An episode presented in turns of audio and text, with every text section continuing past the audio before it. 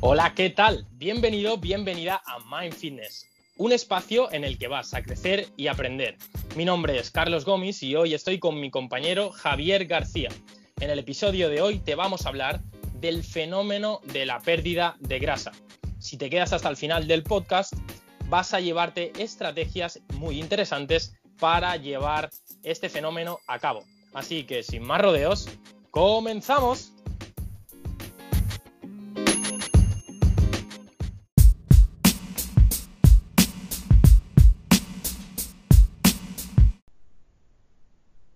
Javi, ¿qué tal? ¿Cómo estás?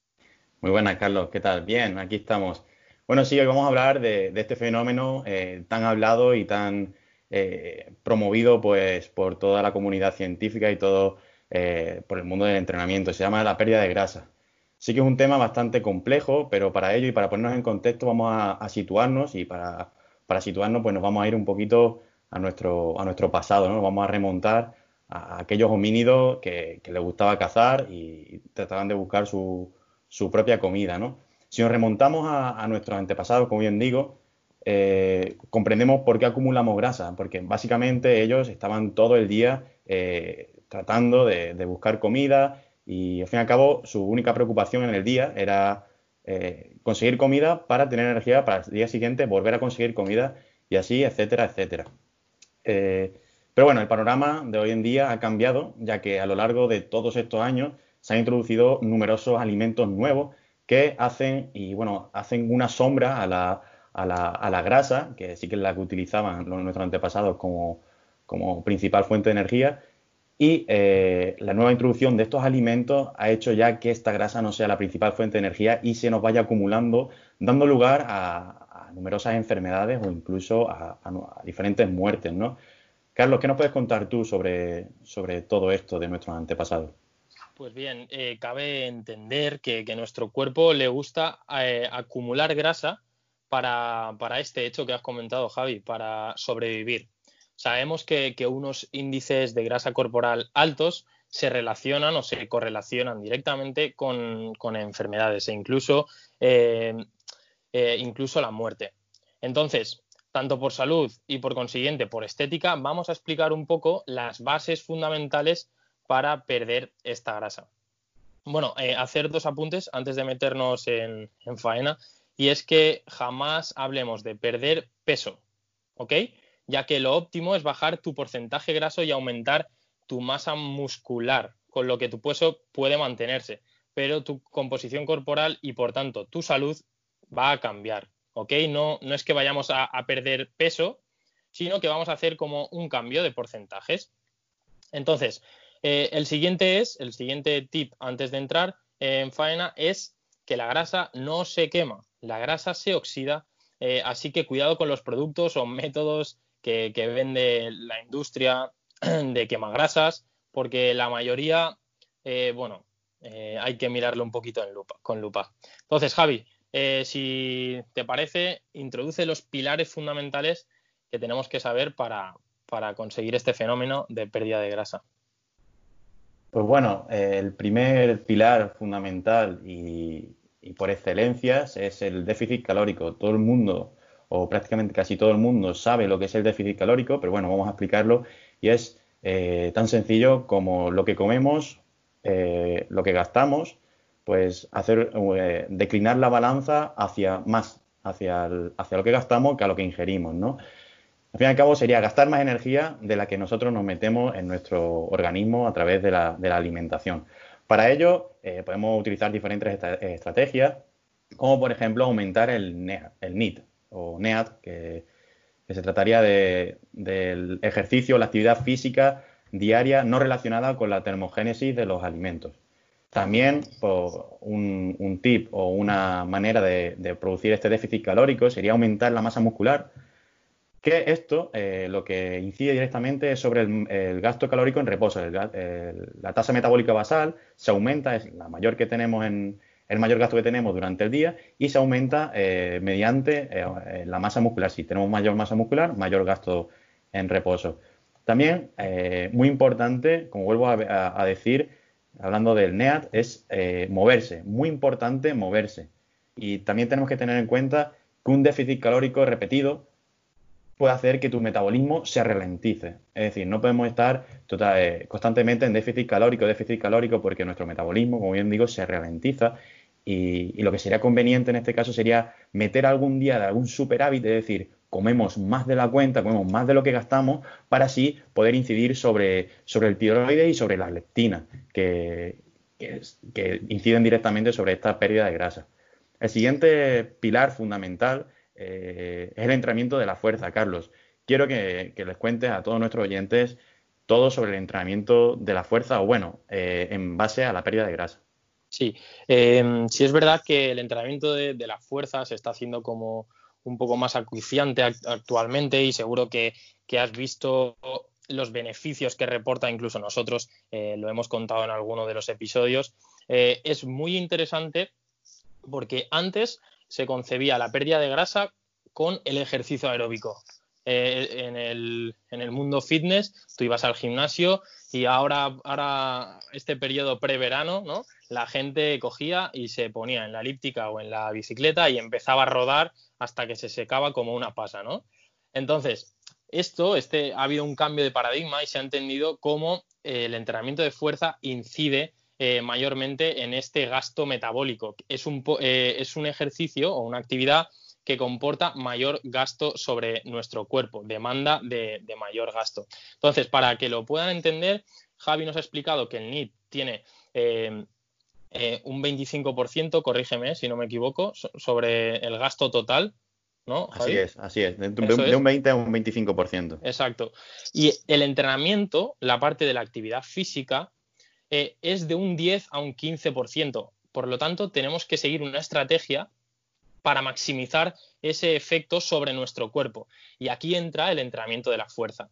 Eh, este tipo de entrenamiento aumenta, como hemos dicho, el gasto calórico y durante la sesión y sobre todo después de la sesión, que es el fenómeno que conocemos como EPOC, que digamos, para, para que lo puedas entender, simplemente es, tú terminas el entrenamiento de fuerza, ahí ha habido eh, un pico de gasto, pero es que después, en la fase de recuperación, eh, tu cuerpo para reparar todo el estrés que le has metido mediante este entrenamiento lo coge y sigue gastando. Entonces, esto eh, ayuda a aumentar este porcentaje y a tener mayor gasto. también, obviamente, ayuda a aumentar tu masa muscular, como ha comentado Javi, la tasa metabólica basal, cuanta más masa muscular tienes más va a demandar de, energía para mantenerla, con lo cual es eh, una estrategia muy interesante. Y obviamente consigues una gran transferencia a la vida cotidiana, porque ya sabemos que eh, el tener eh, mayores rangos de, o sea, mayor fuerza te va a reportar menos probabilidad de muerte, menos probabilidad de padecer enfermedades crónicas, etc. etc. Y otro aspecto que tenemos que tener en cuenta, Javi, si nos puedes introducir eh, la ingesta de proteína. Sí, Carlos, pero antes de hablar de la ingesta de proteína, hacer un apunte con, el entrenamiento de la fuerza y, especialmente sobre el tema de la masa muscular. Sí mm. que has hablado ¿no? de, que la masa muscular coincide directamente sobre la tasa metabólica basal, que es la más importante de todo nuestro gasto calórico total, pero eh, sí que quiero hacer una comparación para que la gente se quede claro con esto, porque es muy importante el tener masa muscular, ¿no? Tenemos, yo pongo por ejemplo, tenemos un, eh, coche eh, grande, tenemos un, todoterreno bien grande, es decir, un coche con mucha masa muscular, ¿no? Una, persona con mucha masa muscular sería un todoterreno. Pues, ¿qué pasa con el todoterreno? ¿Consume poco o consume mucho? Gasta pues mucho tiene, que consumir mucho porque gasta mucho, porque para hacer 100 kilómetros ese, ese coche quizás eh, a los 100 kilómetros gaste 12 litros de gasolina, entonces por lo tanto está gastando más que por ejemplo un, coche pequeñito, un turismo que gaste a lo mejor 8 litros a los 100. Eso para, que, para que quede bien claro la importancia de la masa muscular y el entrenamiento de la fuerza. Y bueno, sí que nos vamos a hablar, vamos a hablar ahora de la ingesta de la proteína y, y es muy importante hablar de la ingesta de proteína. La gente eh, sí que se centra en, a la hora de perder grasa en dietas milagro o dietas hipocalóricas muy eh, restrictivas, pero sí que tenemos que hablar de la, alta ingesta de proteína, ya que la, proteína ayuda a prevenir la pérdida de masa muscular, como ya hemos dicho, es muy importante. aumenta también tu masa muscular, eh, ya te digo, si no la... O una de dos, o no la, o no la pierde, es decir, la mantiene o, la aumenta. Y eh, es muy importante decir que tiene un mayor gasto calórico, ya que la proteína a la hora de ser digeridas, a la hora de ser digerida, pues gasta más.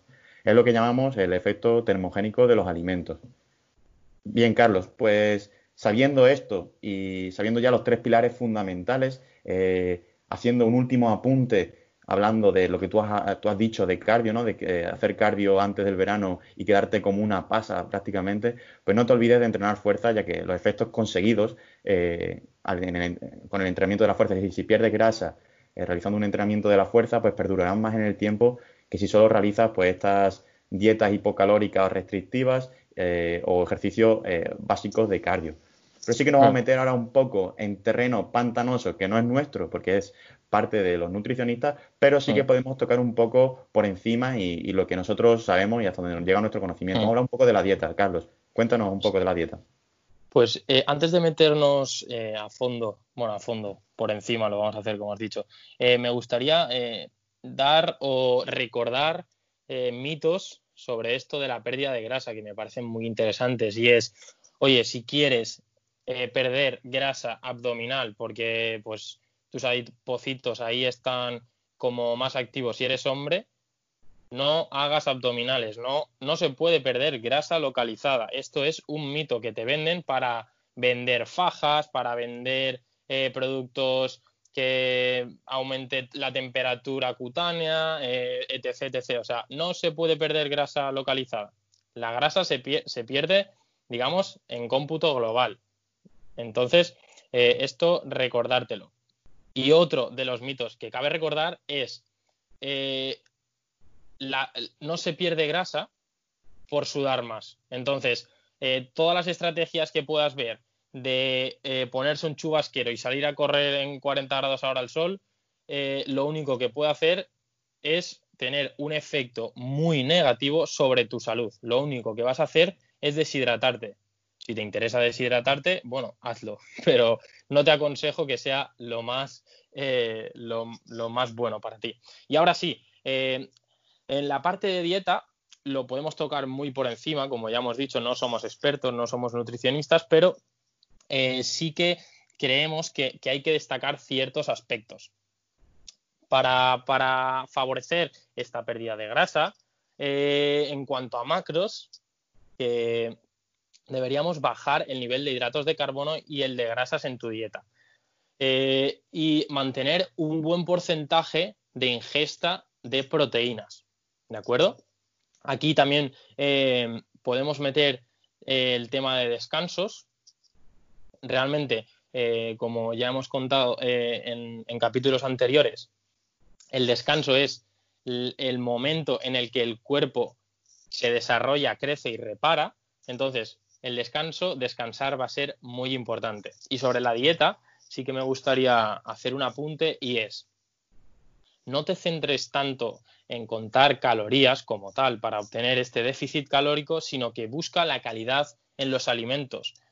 Eh, si comes un buen aguacate, por ejemplo, va a ser mejor que, si cuentas, eh, no sé, que al final comes trigo o que comes eh, otros alimentos que puedan inflamar tu flora, que puedan inflamar tu, sí, tu flora y todo esto. Entonces, eh, no busques tanto el contar calorías y no sé qué, sino que busca la calidad de los alimentos en tu dieta. No sé si quieres comentar y aportar algo más, Javi, sobre esto.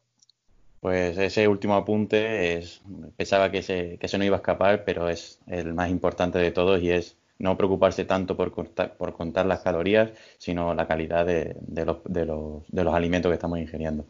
Y sí que ya para finalizar vamos a hablar un poco de los, de los suplementos o, o por llamarlo de alguna manera, ¿no? En otro capítulo llamábamos complementos porque no suplementan ninguna, ninguna comida.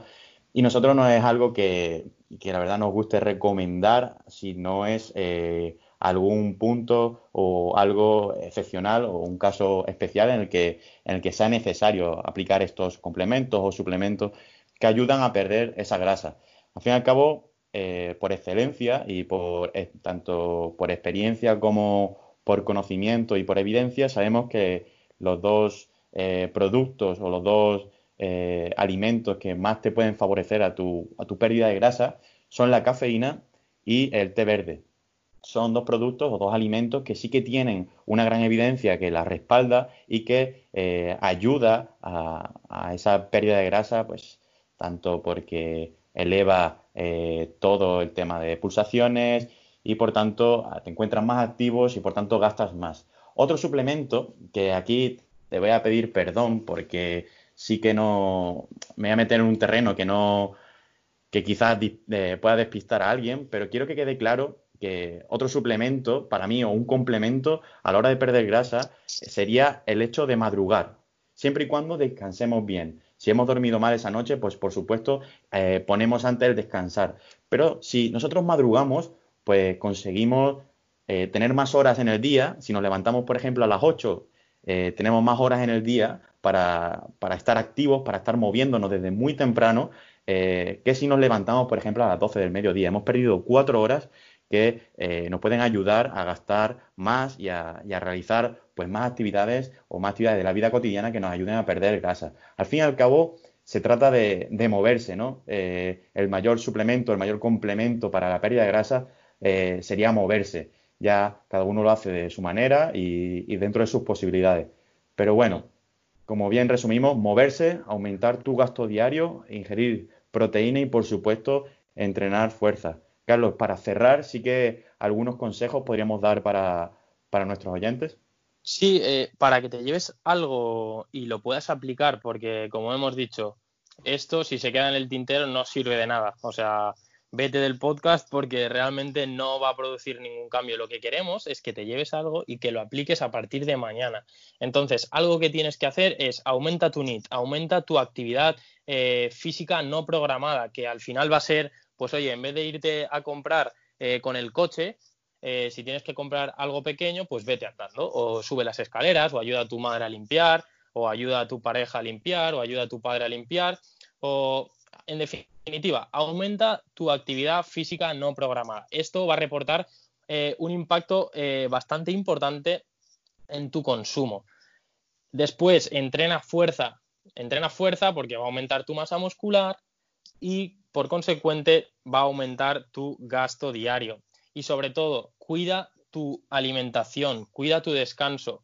Es importante que no te centres tanto en el contar calorías, sino en la calidad de los alimentos que se eh, incluyen en tu dieta.